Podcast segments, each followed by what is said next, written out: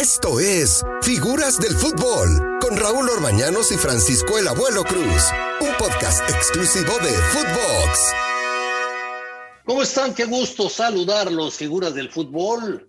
Un invitado muy especial al que le agradecemos que nos acompañe. Está con nosotros Eduardo de la Torre, el Yayo, eh, un hombre muy conocido dentro del medio futbolista técnico, eh, ahora convertido también en analista de la cadena de Fox Sports. Yayo, muchísimas gracias por, por acompañarnos esta plática de lo que está pasando con la selección y también recordar momentos importantes en la carrera del Yayo de la Torre. ¿Cómo estás, Yayo? Hola, Raúl. Eh, eh, muy bien, gracias. Mira, es un gusto que, que, me hayas invitado a este, a este programa, ¿no? Y encantado de hablar del presente, del pasado, de lo que sea. Espero que me, que me acuerde, ¿no? Si me hablan del pasado, mi memoria es flaca, ¿eh?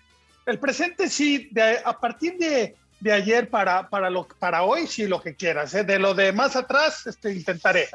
Así que, eh, listo, listo. Bueno, vamos a empezar con lo reciente. ¿Qué te parece con eh, la actuación del equipo mexicano que contra Canadá eh, no se ve bien, jugamos mal, y contra Honduras, pues ganamos 3-0, la gente está contenta, y quien dice que las eliminatorias hay que ganarlas como sea. Pero, pero, ¿qué te pareció a ti, Yayo, la actuación del equipo mexicano? Eh, contra eh, este partido contra Honduras, me pareció que, que, aprovechó todo el entorno como estaba, no tanto por el rival como por lo que los movimientos y por el planteamiento que hizo el Tata, ¿no? Sabemos que es muy similar de partido a partido. Eh, lo de Córdoba, creo que al final, bueno, el simple hecho de haber hecho ese gol le dio la razón. Creo que eh, de base el cambio el meter a Córdoba como interior, por ejemplo, en lugar de Carlos Rodríguez, pues se debía a que Córdoba tiene eso, tiene más gol, tiene más presencia en el área, necesitaba eh, eh, tener a, alguien más, más cercano a Raúl, Raúl, Jiménez por el centro y bueno. Al final dio resultado y el 3 a 0 se redondeó ya en un entorno en el cual eh, Honduras, con un hombre menos, pues ya terminó por, por ceder completamente lo que desde un inicio se dio, ¿no? Porque Honduras venía sin sus dos mejores jugadores, hablo al ataque, ¿eh? Eh, eh, hablando de, del, del, Choco Lozano. este, entonces, pues eso aprovechó México y al final fue un 3-0 que tranquiliza un poco después de esa actuación tan, tan problemática contra Canadá. 3-0 que pudo ser 5, fácil, sin problema, Yayo. 5, 6, sí, 5, varios, sí, exacto. Pero, pero el, el asunto, Yayo, es que cuando estuvimos 11 contra 11, a pesar de que llegamos mucho, a pesar de que el Buba, el portero de Honduras, le hace dos atacadas muy buenas al, al pues no, no, supimos hacer goles. No, nos falta rematar los partidos, nos falta definir los partidos. Al menos esa es la impresión que me da. Claro, ganar siempre es importante, pero creo que todavía este equipo tiene que dar más, ya yo. Sí, porque habrá partidos en los cuales no llegues tanto, ¿verdad? Y necesitarás ser mucho más efectivo, ¿no? Que llegues tres, cuatro veces y que concretes uno o dos. Si llegas ocho, nueve veces y, y, y en ese lapso nomás concretas una y estás ahí faltando 15 minutos todavía con la situación de que no aseguras el partido, por más que el rival no te preocupara, sí estoy de acuerdo, Raúl. O sea, esa, esa parte de la eficacia, esa parte de la contundencia, pues este, tenemos que eh, mejorarla mucho. Y, y, digo yo, no nomás del centro delantero, porque tú ya lo mencionaste, ¿no? Al a, Lozano, a, al Tecatito también ahí le, le hizo dos, dos atajadas de mano a mano, en fin. México sí tiene que mejorar en eso, pero pues también pasa por la calidad del jugador. Ya yo, ¿será este el peor Honduras al que nos hemos enfrentado en un buen rato? Pa para mí sí. sí. Para mí sí, y no por el partido de ayer, ¿no? Por cómo viene jugando las eliminatorias. Eh, un equipo que le cuesta eh, muchísimo llegar y ya no digamos anotar, no solamente me parece llevan dos goles en esta eliminatoria, pero llegan muy poco. Entiendo que en el, que en, que en el partido anterior eh, eh, eh, mejoraron ahí una, una, una, cuestión, pero todavía no es ese equipo. Si no está totalmente completo, si le faltan piezas, nomás no camina, ¿no? Albert Ellis, que es su jugador más rápido, tuvo que entrar al segundo tiempo porque me parece que no anda todavía en ritmo, ¿no? Y malas ausencias, o sea, es un equipo que ya no tiene referentes en el, en, el, en el área, no tiene a Eddie Hernández que estuvo en la banca, que es un jugador pues que ya pasó también su, su mejor tiempo. Entonces este Honduras a mí me parece que se queda fuera, Raúl. Sí, yo también lo veo así, ya yo. Ahora me preocupa, me preocupa y me encantaría conocer tu punto de vista que las reacciones de la banca, eh, al menos para mí son tardías, ya yo, lo que el señor Martino tarda en realizar los ajustes, me parecen que son tardías. Ayer el ingreso, es cierto que había 10 hombres ya yo, pero el ingreso de Orbelín cambia el accionar del equipo. Sí, ahí fue un, triple cambio, ¿no? Ahí quiso darle eh, eh, este, frescura, ¿no? entró Orbelín, entró Alexis Vega, entró Funes Mori, hombre por hombre, manteniendo exactamente el mismo, el mismo esquema. Eh, yo creo que de los, de los tres el que ha mantenido ese nivel en selección por lo menos es Orbelín Pineda, ¿no?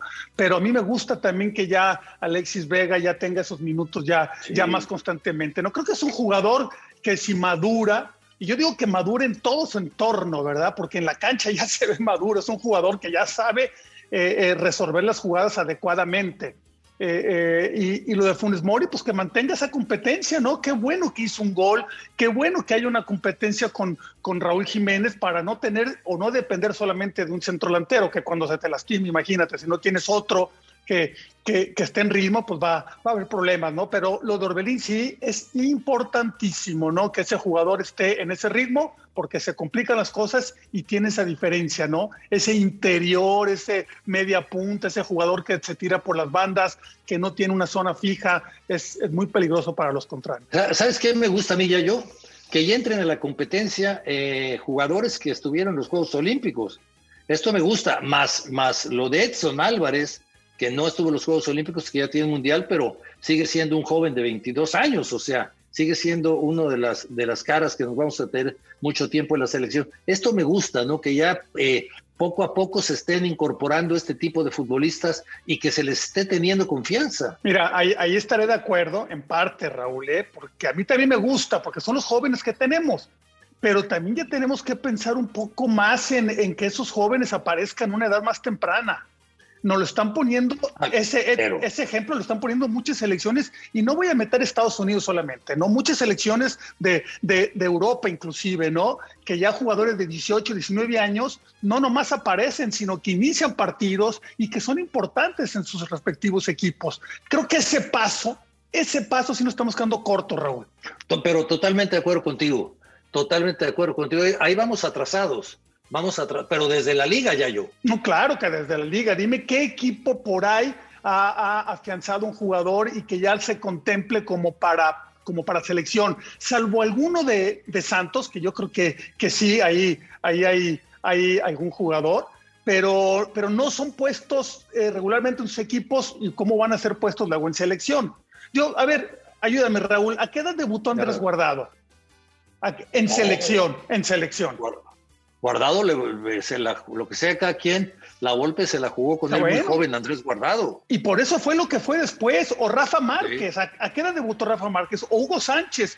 Yo creo que también ese paso ya debemos de atrevernos más en los equipos, que es la base, y después en selección, ¿no? Porque para mí también hay partidos propicios para que empiecen a, a, probar esos jugadores. Y no digo propicios solamente amistosos, ¿eh? digo propicios también en eliminatoria, que lo prueben a esa edad, esa dificultad. Imagínate lo que avanzarían. No, claro, claro. Oye, lo que viene, el, ¿tú crees que el Tata realmente conozca lo que va a enfrentar en El Salvador? No. No, no, pero, pero tampoco eh, eh, es un ingenuo, ¿no? Me imagino que, que tiene gente que lo va a asesorar muy bien en esa parte eh, eh, me, eh, me imagino te refieres al entorno, ¿verdad? A, claro, a, que ese partido, independientemente de la calidad poco o mucha que le reconozcamos al Salvador, el entorno es de las, de las plazas más complicadas, creo yo, junto con la de Honduras, ¿no? En la ciudad que jueguen. Ahora, este Salvador, Raúl, ya en la Copa de Oro nos puso una un grado de dificultad alto, sobre todo en ese segundo tiempo, ¿no? Donde creo yo que hasta merecía más. A mí este Salvador me gusta, ¿eh? Yo, yo creo que está para pelear algún lugar. Ayer perdió 2-1 contra Costa Rica, iba ganando 1-0. En cinco minutos le dieron vuelta, después ya no pudo reaccionar. Si todavía le falta ese pasito, pero es mucho más competitivo en calidad este Salvador que el de muchos años atrás, ¿no? Por ejemplo, a diferencia de Honduras. Honduras es todo lo contrario es mucho menos competitiva este, este Honduras que el, que, el, que el de años pasados, pero El Salvador creo que no nomás por la plaza, nos lo va a complicar por la forma como presiona, por el atrevimiento que tiene. Es una selección ya con personalidad que sus jugadores no se intimidan. Sí, se ve muy bien trabajada, ¿no? Los equipos, cuando los ves bien trabajados, pues como que te, sobre todo este tipo de equipos, ¿no? Cuando históricamente son equipos que les cuesta mucho trabajo, ahora bien trabajados te llaman poderosamente la atención. Es un partido muy complicado este, porque en El Salvador, rarísimo que pierdan un partido, ¿eh? rarísimo pero bueno, es, es de los partidos que dices, oye, si ganamos aquí estamos para cosas importantes. Vamos a ver si la gente de Martino logra este triunfo. Muchísimas gracias al Yayo de la Torre. No se pierda la segunda parte, Figuras del Fútbol, Footbox con el Yayo de la Torre. Esto fue Figuras del Fútbol con Raúl Orbañanos y Francisco Javier el Abuelo Cruz. Podcast exclusivo de Footbox.